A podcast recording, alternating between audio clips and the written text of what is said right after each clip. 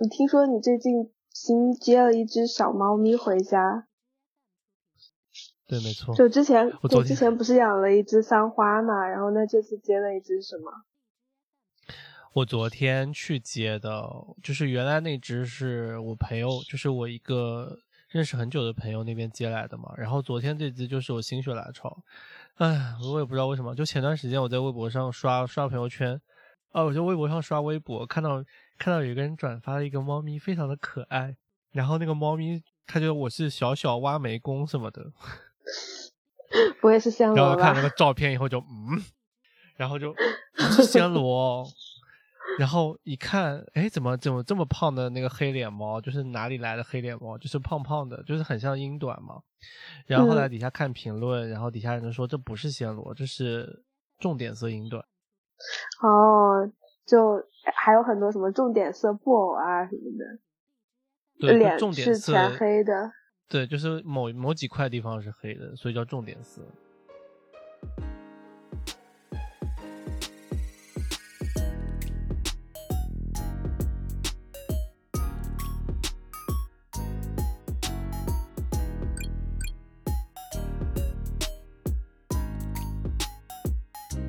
他们说那个重点色其实是一种返祖现象，就是有点像人长了尾巴的那种返祖现象。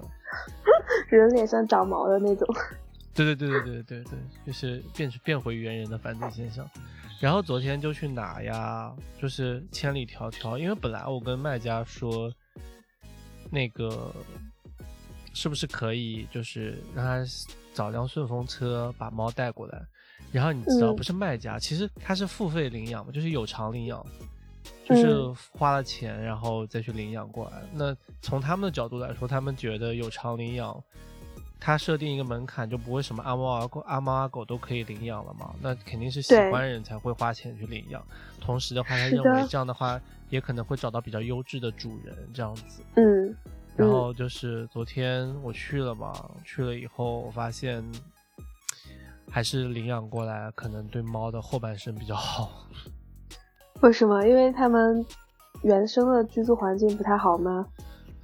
对他们也是租房子，而且是那种小城市嘛。然后他那个房子就有点像那种农民自己造的那种几层楼的那种嘛，六楼就是六楼，也是六层楼，不是自己造，就是那种很老的那种平层房，居民楼，明白，嗯，就是很破旧的那种。客厅虽然很大，但是很脏乱，脏乱差。嗯，然后。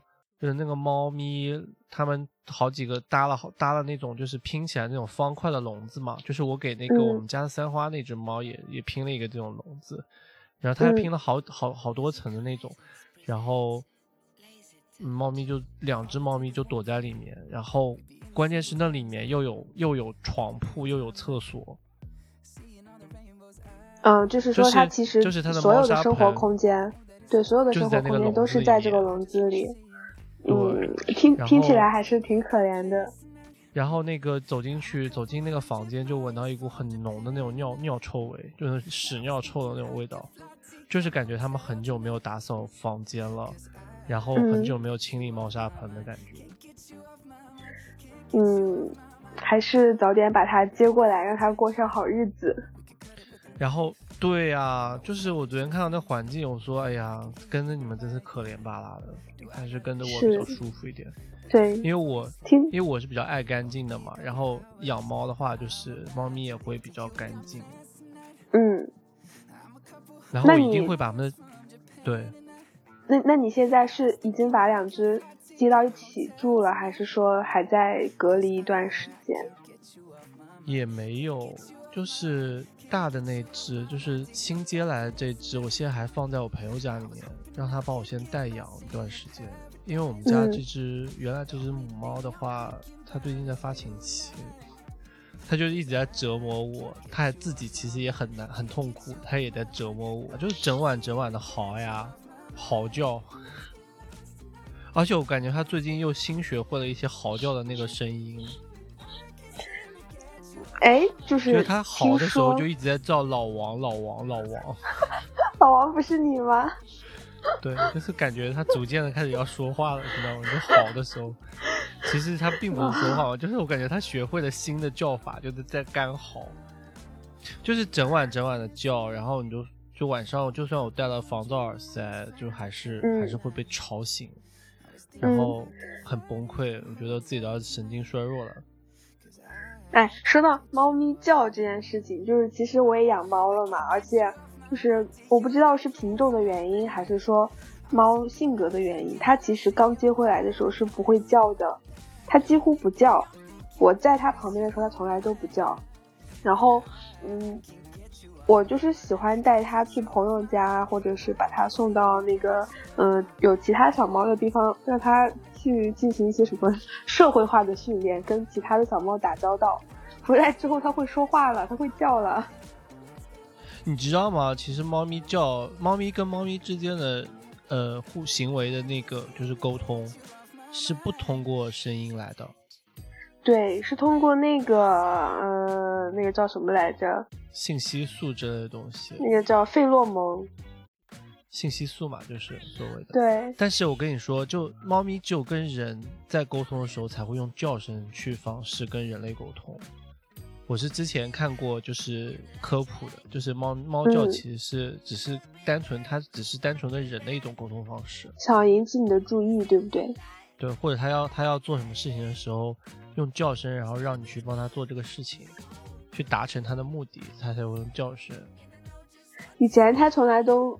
就是不会叫，然后跟在我身边只会嗯嗯，就是发出嗯嗯的声音。自从他跟其他小猫咪玩了之后，回家现在每天早上起床，他都会呀呀呀呀，就是模仿行为啊。就是他觉得别的小猫咪叫了以后，它的主人会反应，他觉得他觉得用这种方式似乎也能够引起你的注意，能够达成他要的目的。嗯，就是还挺可爱的，利益相关。是啊，但是。大它多数时间还是不会叫的，我觉得挺好的。我喜欢不会叫的哑巴猫。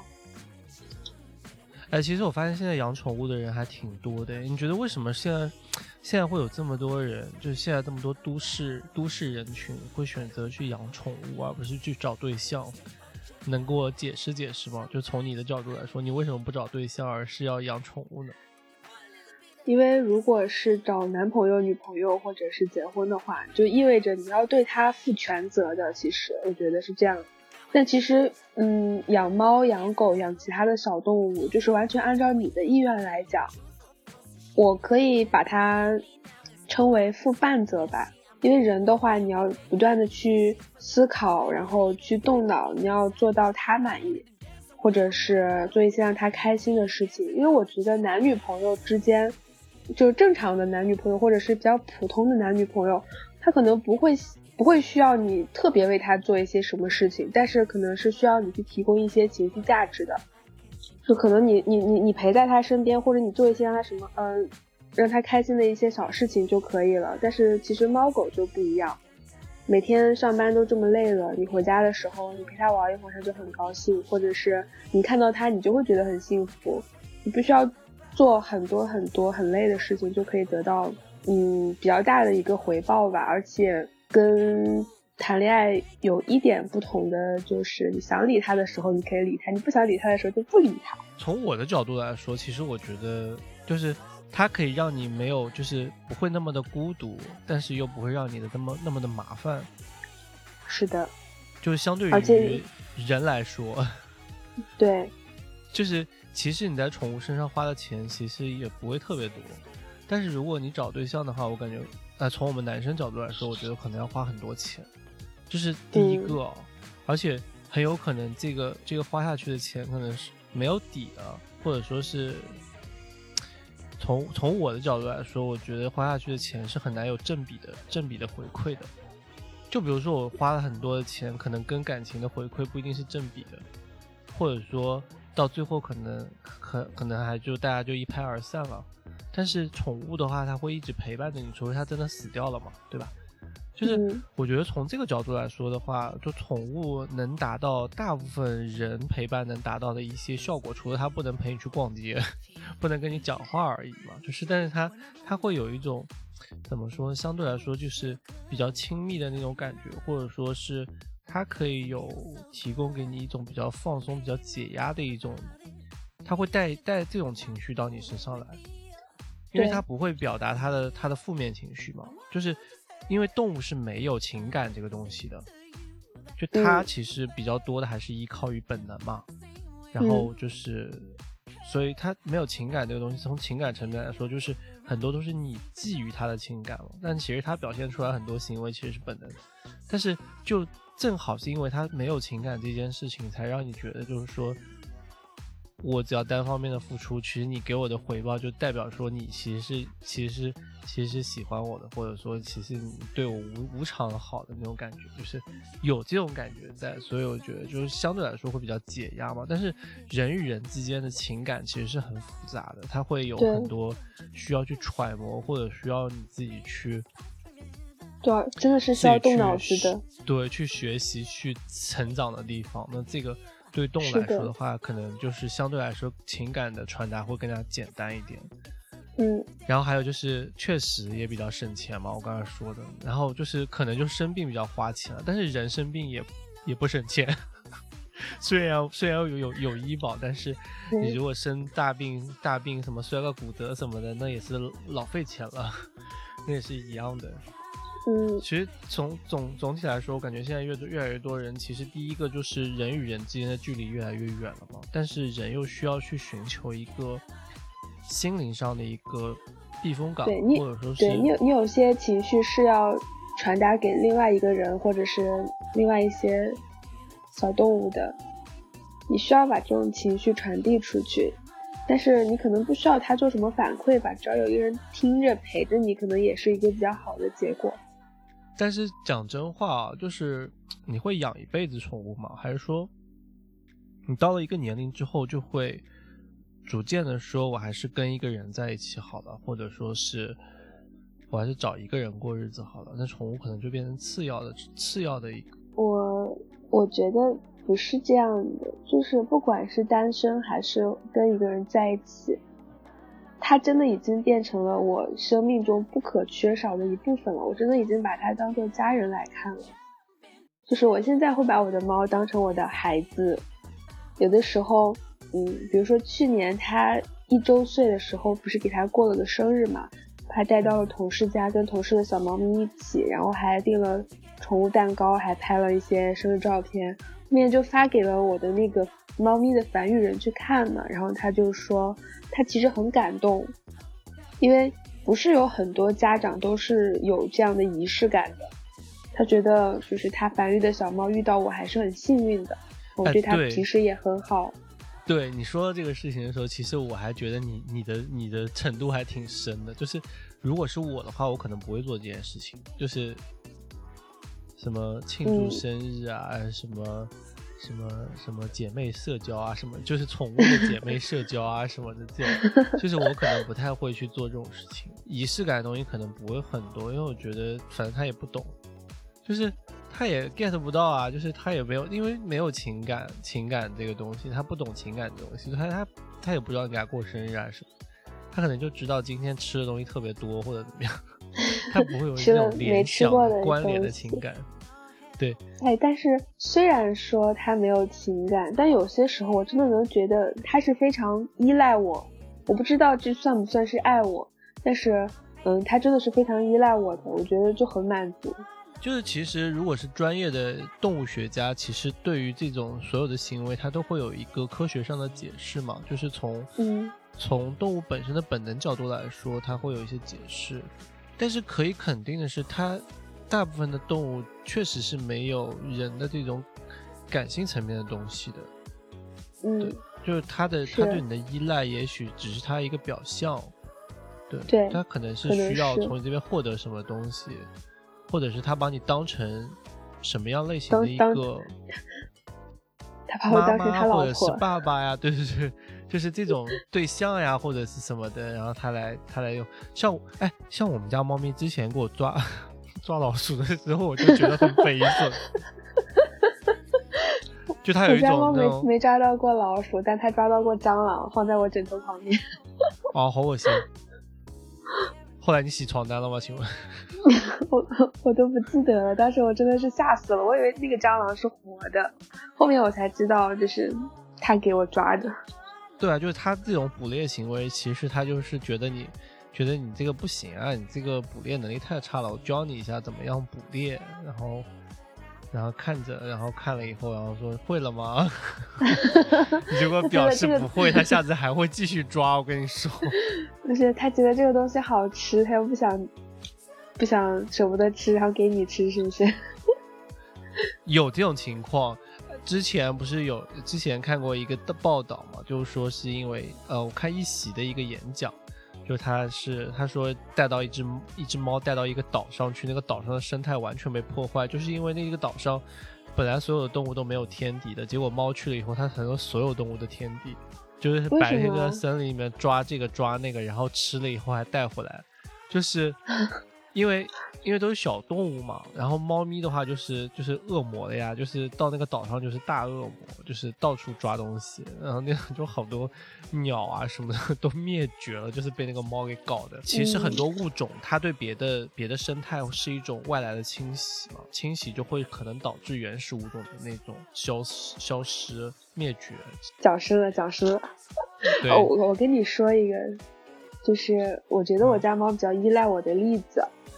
因为，嗯，我有几个朋友，他们也是养猫了嘛，但是，嗯，他们的猫就是那种，你说粘人，它也是粘人的，但是它好像不会，不会特别特别依赖主人。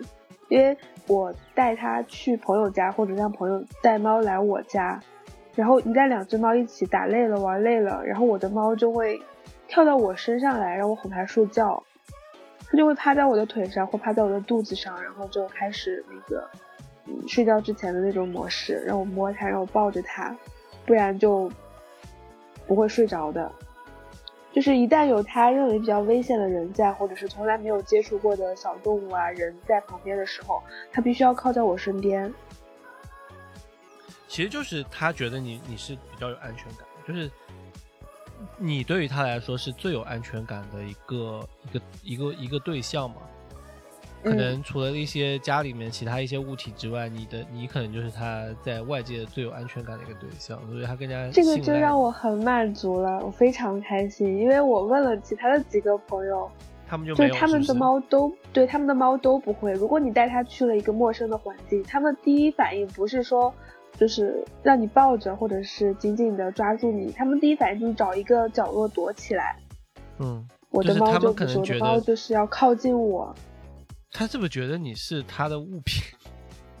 就是那我我不管，他可能觉得我是他的什么什么人，我都无所谓。但是我就需要他这么依赖我。对你说到这个事情，我就想到我昨天领回来那只猫咪，就跟我们原来家的那只母猫，就是两两个猫完全不一样。就是昨天那只猫咪嘛，就是，其实我昨天去领它的时候，我感觉它连它的主人都很怕。我我我我我很担心的就是它主人是不是之前有打它，还就它可能是吧。好害怕，就是它在笼子里面，你抓都抓不出来那种，就是它就不肯出来。然后后来就是硬把它拉出来，然后然后放到我那个箱子里面去，就是弄了好长时间。然后他们他们他那两个主人就是好担心这个猫。就是害怕呀什么的，就是它一直有这种心心态在，你知道吗？就猫咪就感觉越来越胆小，那胆小小到什么程度？我今天去我朋友家，就是它昨天我晚上接过来以后放在我朋友家里面，它一个晚上都没有出过笼子，就在那个航空箱里面待着，就不肯出来。然后厕所也不上，水也不喝，吃吃饭也不吃，然后那不就是应激了吗？就吃不喝很可能是感觉跟生的生病一样，你知道吗？然后今天早上我就跟我朋友说，你开个罐头给他吃，然后他开了罐头给他吃，他罐头还吃了蛮多的，就是罐头可能实在是太香了，因为还是饿的。吃了就好，吃了就好，不吃真的有点让人担心。就罐头吃了一点还行吧，但是他主粮不吃啊。然后厕所也不上，水也不喝，然后干干的，我感觉他鼻子。然后其实昨天我还没有没有没有全身都摸过嘛，我今天摸了一下，我就觉得它好瘦，就是瘦骨嶙峋的。虽然它看上去很肥，可能就是英短本来就胖胖的嘛。然后，但是它真的，你摸它的摸它的身上的肉啊，就觉得它很瘦，没什么肉。然后它比我们家那只母猫还要轻，还要轻两斤，嗯，就还要瘦。然后我觉得这是公猫吗？公猫不是应该比较大只吗？就是它好瘦，就是我们家那只猫，其实我觉得是正常体型了，就是也挺挺灵活的，但是它又不不是那种很肥的那种类型，超重的体重。但是这只太瘦，然后胆子非常小，出了笼子就是早有地方钻，它就一定要钻进去的那种。我没抓好，它就抓，它就钻到那个冰箱后面去了，然后挤在那个角落里面，就把它拎出来，抱在身上的时候，他头就直接钻在你那个手臂手臂那个缝里面，然后就头一定要挤进去，钻在那个里面，就是。感觉整个世界都是很危险的样子，对他来说非常非常恐惧。他可能是小的时候就没有经过那种比如外出的训练啊，或者是没有怎么跟其他人接触过，或者是他真的是一出笼子就就被打，一出笼子就被打。我有一种这种感觉，因为我我我其实是养养过狗的，就是我养动物的经历还蛮多的，就是。我以前有养过狗的，我知道就是如果动物一直被关在笼子里面的话，它的那个它跟人的关系，或者说它跟环境的关系会出问题的，就是嗯，会情绪会变得比较奇怪的，就是可能会产生心理问题的。我家猫就从来没有在笼子里养过，我就不知道以后就是它肯不肯进笼子。嗯，你如果临时进的话是可以，它一直待在笼子肯定不肯。嗯，我们家母猫现在是被我隔离在阳台上的，我是不让它进房间的，因为它发情的时候它进房间会乱尿的。那天在我的被子上尿尿，然后我那天一天我就换了两床被子，就是它早上拉屎，下午拉尿。我要疯了！我当时我其实是有感觉的，我说，哎，为什么房间里臭臭的？但是我没有没有去看被子，你知道吗？我说你是不是拉屎了？然后去阳台上看，把屎铲掉什么。然后晚上，啊，然后到了中午的时候，我要去抖被子嘛，然后一看被子上面怎么会两坨这么黄的东西？一看是屎粘在上面，立马把被子拆下来，然后去洗。然后晚上的时候换了新的被套，然后，然后那个什么，然后就。把它放进来，待了一会儿，然后就是，对，就是第二天早上我，然后就是我换了以后，换换了新的被套以后睡了一觉，第二天早上起来刷了个牙的功夫，回来看被子上又是一滩尿，就是他又拉了一滩。嗯，所以就是因为妞妞也算是你领养的。所以就是，嗯，怎么说，在领养之前，可能还是希望大家对这个猫的身体有一些了解，它是不是怀孕了呀？它是不是绝育了呀？是不是打过针啊？这些肯定是要过问的，不然到后面，因为妞妞这算是比较特殊的一个情况嘛，它先是生了宝宝，然后想做绝育的时候发现没有抗体，然后又打疫苗，所以搞得现在就是要在家里忍受发情的痛苦。对，其实我也我自己也有问题啦，就是去年他生完宝宝的时候，我应该直接带他去绝育的，这样就不会有后续的问题发生了。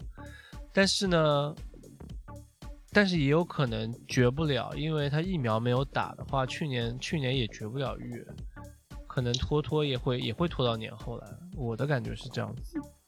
但是但是应该就不会到发情的这个时候。才发现没有打疫苗。对，所以我我个人觉得，如果有条件，一定要绝育。如果你不想让它生，一定要绝育。绝育是对对猫百利无一害的。是的，绝育，然后打各种疫苗，然后定期的体检啊什么的都是必要的。因为我觉得它很难受，你知道吗？它不，因为动物难受起来，它才会不吃不喝的。你不难受，怎么可能不吃不喝呢？对吧？就像你生病了，你不舒服，你就会不吃不喝呀。所以他很明显，他就肯定是难受的呀。他不可能满脑子都想着交配吧？他肯定就是身体很不舒服啊，对吧？而且听说，其实猫它交配并没有什么快感可言。所有动物除了交配是一件痛苦的事情。除了海豚跟人类，所有的哺乳动物的交配都是没有任何那个什么愉悦的感觉的，都是痛苦。那之后就是等妞妞绝了育，然后再把那个挖煤工接过来，让他们两个在一起相处吗？我的想法是这样子，但是，但是就是，嗯，煤老板，我现在给他取名叫煤老板，他原来名字叫小老弟，我觉得小老弟也太敷衍了吧。小老弟，他们两个人取名字好敷衍，他哎，这只叫小老弟，然后他的儿子叫老哥，然后我说你们在家辈分是反的吗？就是那哎，为什么你没有接他儿子啊？他儿子他儿子比较贵啊。哦，明白了，小猫子。他儿子只有一岁，他两岁了嘛。然后贵，他儿子贵。然后我其实喜欢浅色的那只，所以我就把它给接了。他儿子是属于他儿子的花色是真的很像暹罗，就是黄的那种。浅米米色米色的那种，这只是有点偏白的，是不是？对，这只是灰色的。嗯，感觉挺好看的。等等，你把它接过去，我可以去带着我的猫一起去你们家做客吗？可以的。那可能要未来不知道什么时候，那等他们俩都都差不多正常了以后，才才才会好一点。嗯，我很喜欢带辛巴。到处去做客，我想带他去见识一下各种新的事物。那我有些猫其实它不愿意出门的呀，你们家的猫至少它还是比较，就是乐意去干这件事情的。就有些猫，你知道出去了以后，我就真的杀它要命要它命一样，你知道吗？就是它觉得家里是最安全的场所，外面处处充满危险。嗯，但是有些不可避免的外出的情况嘛，比如说洗澡呀，然后。大部分情况是洗澡，洗澡这肯定是要带出去的嘛。因为其实对于猫来说，外界的外界的外界还是真的是很危险，因为就是到处都有那种奇奇怪怪的动静嘛。因为它的它的感官是很灵敏的嘛，然后对于它来说，可能有很多的天敌啊，或者说有很多的噪音啊，然后有很多那种不确定的那种会发生的事情。然后其实猫不是整整整体都是比较比较。机警的嘛，就它跟狗不一样，就是猫是很机警，所以它就会它就会产生很多反应，或者说它就会很抗拒出门。真的养猫养狗啊，就是完全你要付出的那个东西都是不一样的。嗯，对，我觉得其实养狗可能需要花更多的时间和精力去陪它，而养猫的话，可能更多是它在陪你。对。猫的但我我没有养过狗，我是我虽然没有养过狗，但我知道狗一个是精力是比较旺盛的，你每天要抽出一点时间去遛它，然后解决它上厕所的问题，然后还要陪它玩。然后猫的话就不需要，因为它吃喝拉撒都在家里嘛，你就算嗯出个短期的差啊，两三天不在家都是完全没有问题的。然后它但是我跟你说，需要狗唯一的好处是什么？你知道吗？什么呀？狗发情的时候不会嚎，也不会乱尿。我养宠物，我肯定不会允许这种事情发生的。我第一件事情就是带它去绝育。就是狗狗的话，因为我养过狗，我养过两只都是母狗嘛。然后，嗯，就是母狗就是一年会来两次。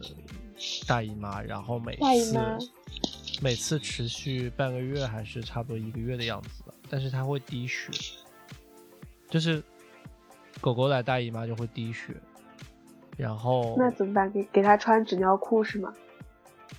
嗯，我们家的做法就是擦，就是滴到哪儿擦到哪儿，还有就是之前有给它穿过那种生理裤嘛，因为穿裤子的话其实。在外面，在家里其实没有什么，没有什么办法，因为你裤子的话，你还是要洗的嘛。嗯，然后它也不舒服。但是到外面的话，还有必要穿裤子，主要是防止别的狗嘛，小公狗什么的。以前我们家狗，以前我们家楼楼层住的比较低的时候，然后狗狗发情的话，就会有那种小公狗，那种野的小公狗会在我们家门口蹲着的。就这样吗？还会在我们家 门口尿尿，就是对，就是要占地盘儿，就是这这只母狗是我的，你们谁都不准来。就是有我妈说，每次有时候打开门就会看到有小公狗在门口徘徘徊来徘徊去的，就是就这种感觉，就是这个很有意思，就是自然界的一种很正常的一种行为，真的很有趣，真的是非常自然界。就是很天然、很纯天然的、无污染的一种一种行为，非常直白。但整体来说吧，就就是其实乐趣都有，就是养狗的乐趣。嗯，狗其实是很坏的，狗永远都很开心，就是它没有伤心难过的时候，它永远都好开心。所以叫傻狗是吗？就傻狗，就是你出去一圈进来，它就感觉哎呀，你全你又回，你就是你终于又回来了，就是那种，就是那种就是其实我家猫也是哎，是吗？就是好好久没见，感觉三年没见了一样。那你们家猫性格比较像狗吧？就是猫中之狗，因为有些猫的性格确实会比较像狗，就比较粘人，然后它就会比较就是把你当成唯一的那种。就狗就是把你的主人当成唯一的唯一的主人嘛，就是它它是你唯一的那个最信赖的人。对对，我早上出门的时候，就是不管它起没起来，它它都是挣扎着起来，然后目送我出门。然后如果我忘记带什么东西了，或者是很快就回来了，然后它马上从被子里钻出来，很欢快的跑过来蹭蹭我，要抱抱它。如果是一整天没有见，比如说上班啊，或者是出去玩了一天回来，晚上它就会特别开心，然后一直呼噜噜呼噜噜蹭着我，所以每天回来都要抱抱它、亲亲它，然后跟它说妈妈回来啦。因为其实我觉得养猫有一个很大的问题，对于很多人来说是一个阻碍的，就是猫掉毛很厉害嘛，然后还有就是它的那个屎尿非常非常的臭。我觉得很多人嗯就是比较难过这一关吧，就是你你其实嗯你是猫毛过敏的嘛，所以你才养了无毛猫嘛，但是有毛的猫其实你没有办法养，对不对？对你来说其实是是有嗯风险的嘛。好像只有一种是可以养的，因为我专门去医院测过过敏源，确实是只有对猫毛才过敏。然后我听说那个叫什么西伯利亚森林猫，还是叫什么，反正是一个叫森林猫的猫，它的毛和皮屑里是不含让人过敏的那种，嗯，就是那种元素的。所以说，只有这一种毛是可以给过敏的人养，呃，一种长毛的猫可以给过敏的人养，啊剩下的其实。还有这种说到的嗯吗？这么细分的吗？对对对对，就是其他有毛的猫，可能就是里面会含有一些什么让你过敏的东西嘛。然后，但那只猫的毛是不含的，但它又是一个非常长毛的猫。哎，说到养宠所以物，我还养过鹦鹉。我我小时候养的东西也挺多的，什么鹦鹉呀、兔子呀、小鸡呀、什么仓鼠呀、各种小乌龟啊，兔子我但是也养过，就是没有仓鼠我也养过养过。没有养过小猫小狗，所以长大了其实对这种童年没有得到过的东西还是比较有执念的，所以我一定要养一只猫试试。没有想到它就变成了我生命中这么密不可分的一个一份子。我感觉你说你们家猫的时候，好像在说你自己对象一样，就是那种或者说自己的就像我自己的孩子，对就就是我的孩子，就是就是又骄傲又开心，然后就非常想虽然虽然我也养，但是我我很难理解，就是那种特别浓的代入感是什么样的感觉，就是那种我是就是你这种情绪我是比较难 get 到，就是不是很能够带入到这么深的里面去。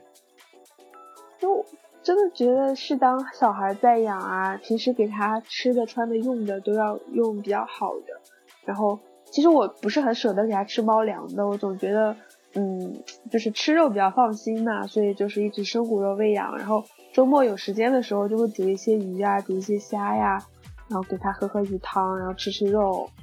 然后另外，各位听众听到了？吗？你们家有什么养不起的猫，就交给他养，我养他一定是 什么叫养不豪起的猫？华奢华盛宴来来养猫的。对，就是哎，我自己都不舍穷养，哎，得吃的那些东西，我都是穷养，我真的是穷养，我真的就是平常我不不怎么给猫吃零食的，然后我吃的那个猫粮什么的也都是普通的猫粮，但是我感觉猫咪好像也挺挺健康的呀，就是没有有些时候我感觉自己有点就是不是不是特别在意它这一方面的东西。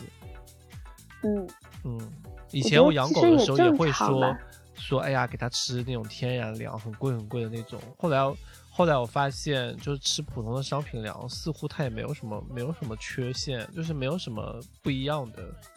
因为你其实讲白了，就是宠动物的寿命就是这么这么长嘛，对吧？你活长活短，其实也差不了几年。就是说你吃的好与坏，其实我觉得都差不多啊。就是反正。反正它的那种成品粮、商品粮或者说天然粮也好，它的配方其实都是比较固定的嘛。只不过你的材料用的是用的是粉还是肉，这个这这个区别嘛，就是原材料怎么样的区别。是的，并没有研究表明说生骨肉喂养啊，吃吃肉就是比吃粮的猫一定要健康。但是总想着说给它一些你妈觉得更好的东西嘛。啊，对你妈觉得你饿，你妈觉得你想吃肉，但其实猫和狗还是不太一样的，因为猫毕竟就是纯肉食动物嘛，狗还是杂食动物啊。但是狗吃肉肯定就是能能多吸收一些。但是狗粮的话，它其实有差别，它是便宜贵否啊？它其实它的最主要含量的那个碳水的东西是不一样的，有些是鼠类的，有些是谷物类的。那谷物类肯定比较高，对，比较高级一点，嗯，或者是五谷的那种更高级嘛，就是肉肉底的肉，以以肉为底的那种会更加高，鸡肉啊什么的，鱼肉啊什么之类的会更加高级一点。嗯，但是狗是杂食的，其实它可以吃水果，吃吃五谷杂粮。猫咪的话，甚至吃剩饭。对，其实哎，吃剩饭这狗也能活呀，也不是也不是会死，可能它就是会缺乏一些微量元素什么的。对，就是在我的印象中，小时候可能邻居养的那些狗，他们可能就是吃剩饭的呀。